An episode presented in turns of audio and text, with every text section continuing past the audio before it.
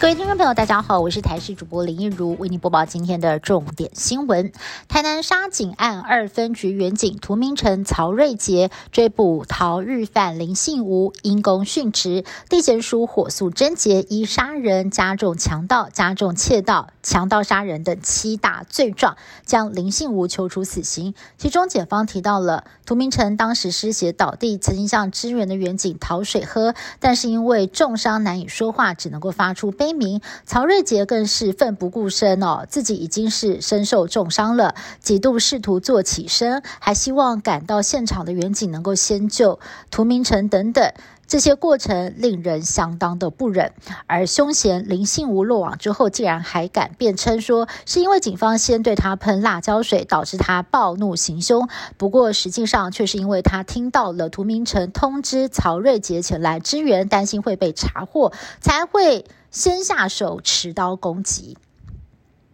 台南杀警案侦查终结，检方对凶嫌林信吴向法院求处死刑，而检方会火速的侦查起诉，就是因为凶嫌杀人、抢警枪、警弹，犯罪的手法极为残暴，而且犯案之后行抢式公权为无误以及逃脱外衣间，重刑不足以形成威吓等考量，而速速结案起诉的消息一出，也符合了殉职员警家属的期待。至于现在凶嫌也遭台南地院。院裁定羁押未进见。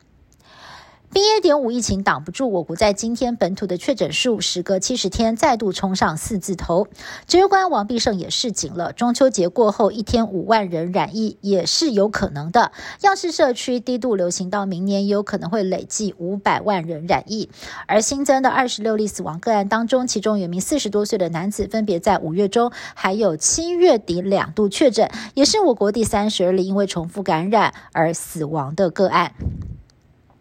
四川甘孜州泸定县规模六点八的地震发生到现在两天了，黄金七十二小时抢救仍然持续的进行当中。但是因为灾区地处偏僻，交通不方便，增加了救援困难。救难队还得就地取材，以细长的树干搭起简易的独木舟过河，脚底下洪水湍急，险象环生。还有救难人员徒步三十公里，才把受困深山的长者背下山。不过现场也陆续传出了好消息，包括有一名女子。被压在倒塌的残骸下长达四个小时，最后惊险脱困，送医之后状况良好。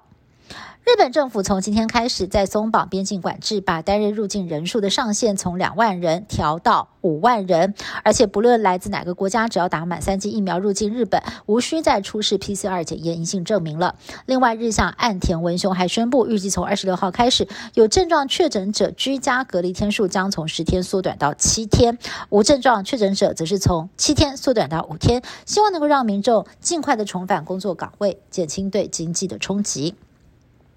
胶囊咖啡近年来越来越风行，虽然简单又快速，但是也会制造出许多的垃圾，对环境有害无利。瑞士最大的零售商米格罗斯最近推出了环保咖啡球，率先在瑞士跟法国推出跟胶囊咖啡一样便利，却不会产生多余的垃圾。用过的咖啡球还可以直接拿来堆肥。以上新闻是由台视新闻部制作，感谢您的收听。更多新闻内容，请您持续锁定台视各节新闻以及台视新闻 YouTube 频道。